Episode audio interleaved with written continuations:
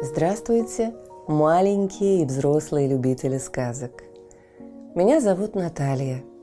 Это мой помощник, кот Дремота. Мы читаем вам сказки, а вы слушаете и засыпаете.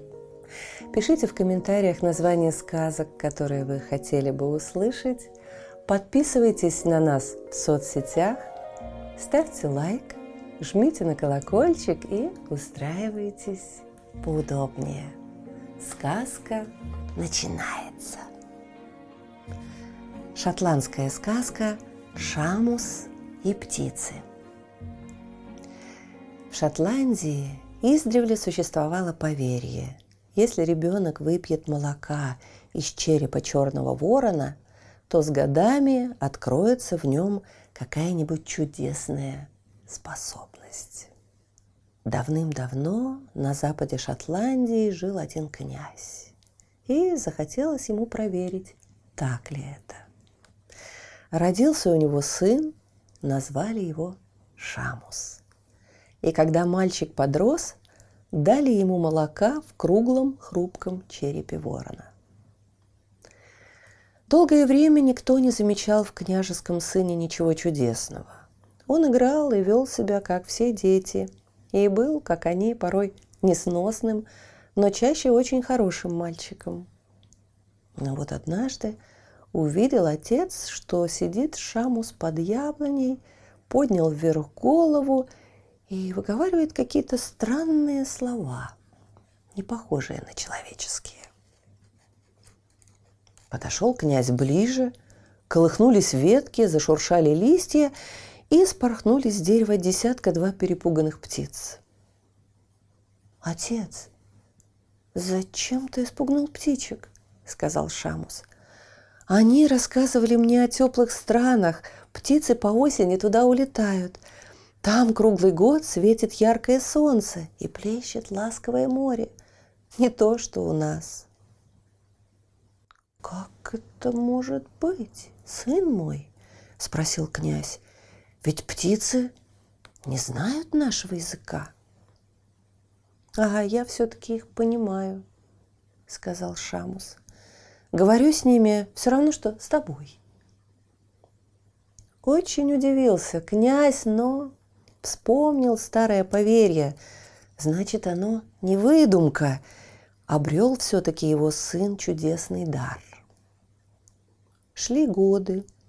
Шамус вырос, но не забыл птичий язык. Он часто беседовал с мелкими пташками, что летали над замком, и они рассказывали ему обо всем, что делается у соседей.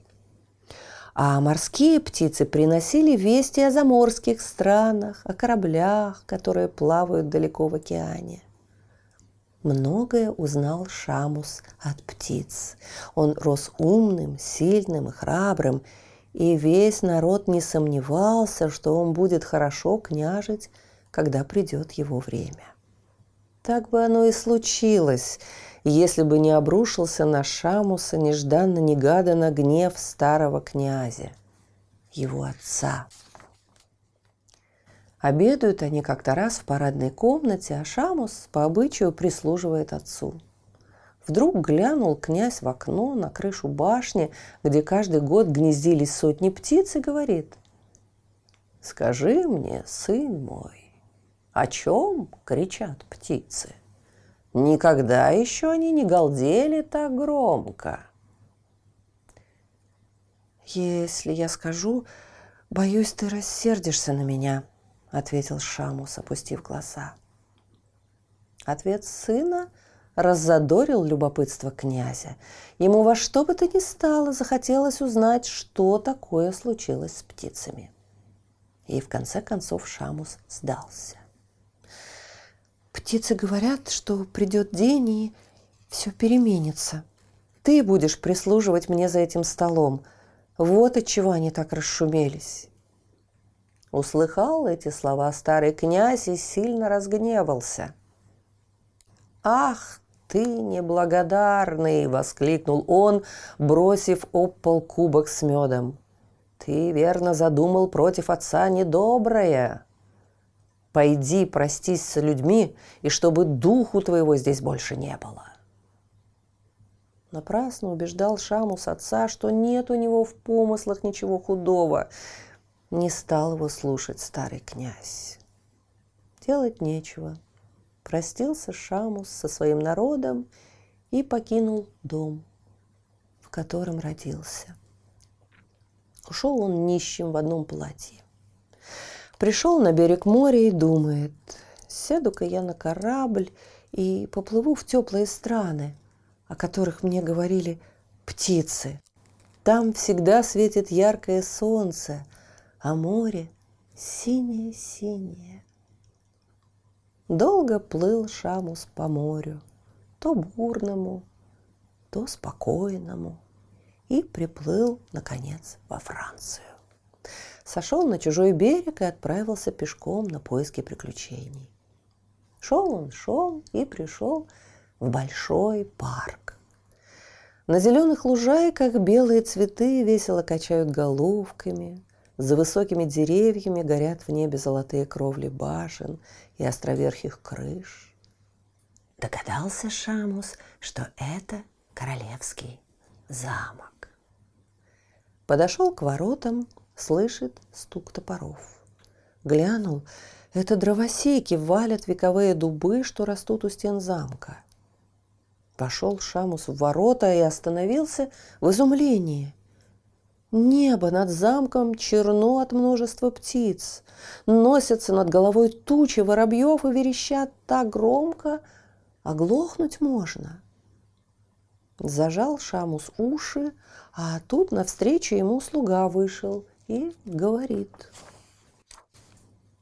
Не пытайся, чужеземец, спасти слух от этого шума. Не только под открытым небом, но и в самом замке некуда от него деться.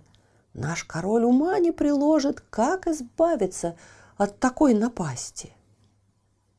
Смекнул тут Шамус, что, пожалуй, он один из всех людей может помочь несчастному королю, и попросил слугу провести его в королевские покои. Повел его слуга по длинным переходам замка. Видит Шамус, Сотни воробьишек бьются крыльями о прекрасные панели, а в парадных залах такой трезвон, что бедняжки фрейлины кричат изо всех сил, надрывают свои нежные горлышки, иначе и не поговоришь. Вошли в трапезную, все столы и стулья воробьями облеплены. И вот, наконец, пришли в маленький покойчик, где бедный король изнывал в одиночестве. Все окна заперты крепко-накрепко. У двери стоит караульный солдат. Но один воробей, умнее прочих, все-таки изловчился проникнуть в этот непроницаемый покой. Он сидел на подлокотнике кресла, и король смотрел на него с невыразимой тоской. Увидел король Шамуса и спросил, Зачем пожаловал чужеземец в его несчастное королевство?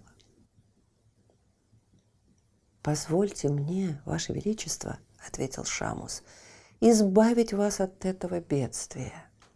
Я один из всех людей на земле смогу вам помочь». Лицо короля мгновенно прояснилось. «Если ты спасешь нас, чужеземец, — сказал он, я награжу тебя по-королевски. Но объясни сначала, почему только ты один можешь спасти нас. И Шамус поведал королю, каким чудесным даром он обладает. Я уверен, Ваше Величество, что птицы неспроста раскричались, и сейчас узнаю, в чем дело. Он посмотрел на воробушка, сидящего на королевском подлокотнике, и из его уст полились какие-то странные звуки. Выслушал его воробушек, вспорхнул с кресла и, сев ему на руку, начал взволнованно чирикать. Шамус слушал и согласно кивал головой. Такого чуда король, отродясь, не видывал. «Ну вот, Ваше Величество!» Наконец повернулся к королю Шамус. «Дело проще простого. Вы отдали повеление срубить все деревья в Королевском парке, а в их кронах птицы вили гнезда испокон века. Им теперь негде выводить птенцов. Вот они и подняли шум. Прикажите дровосекам не трогать деревья, и птицы сейчас же угомонятся. Услыхал король эти слова, вскочил с кресла, распахнул настежь двери и велел отдать приказ дровосекам не рубить больше деревьев в его королевском парке. Тотчас вышли из замка шестеро солдат и затрубили в серебряные трубы.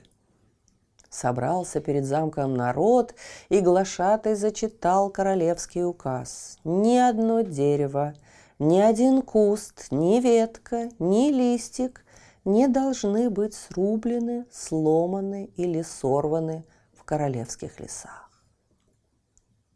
Как только смолк стук последнего топора, несметные стаи воробьев выпорхнули из всех залов, покоев, переходов и закоулков королевского замка и полетели над золотыми кровлями к своим родным деревьям.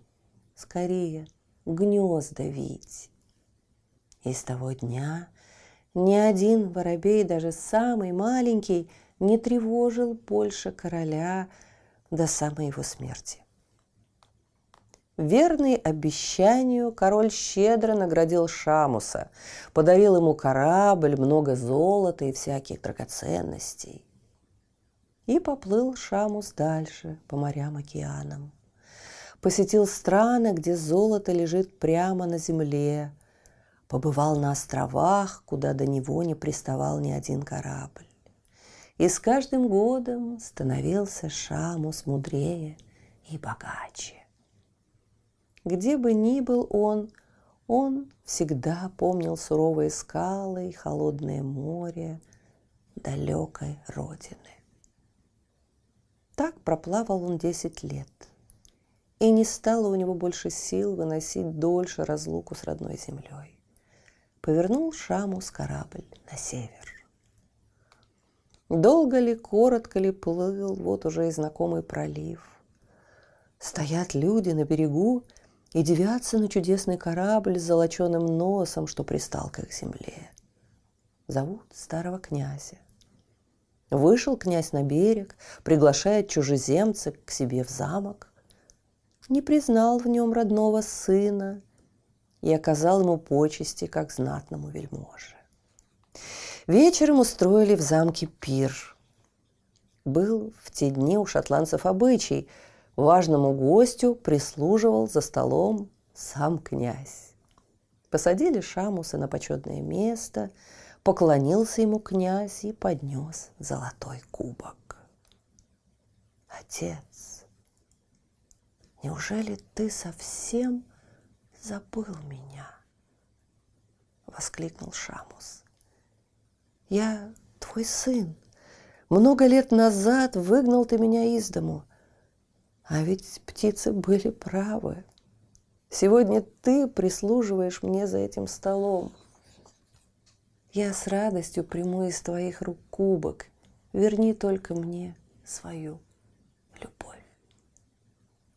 Обними меня, отец, и знай, никогда не замышлял я против тебя ничего дурного.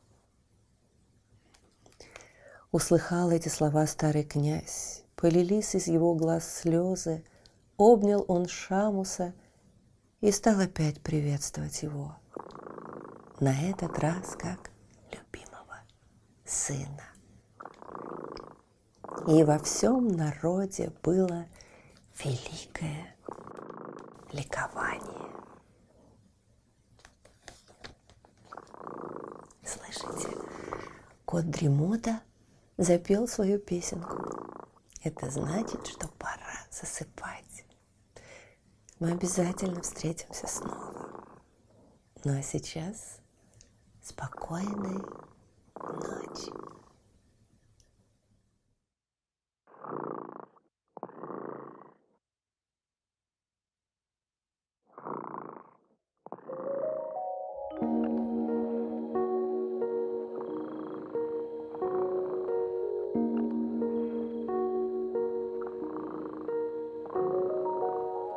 Кто-то сладко спит, Песенку свою урчит. Только ты не подпевай, Тихо-тихо засыпай,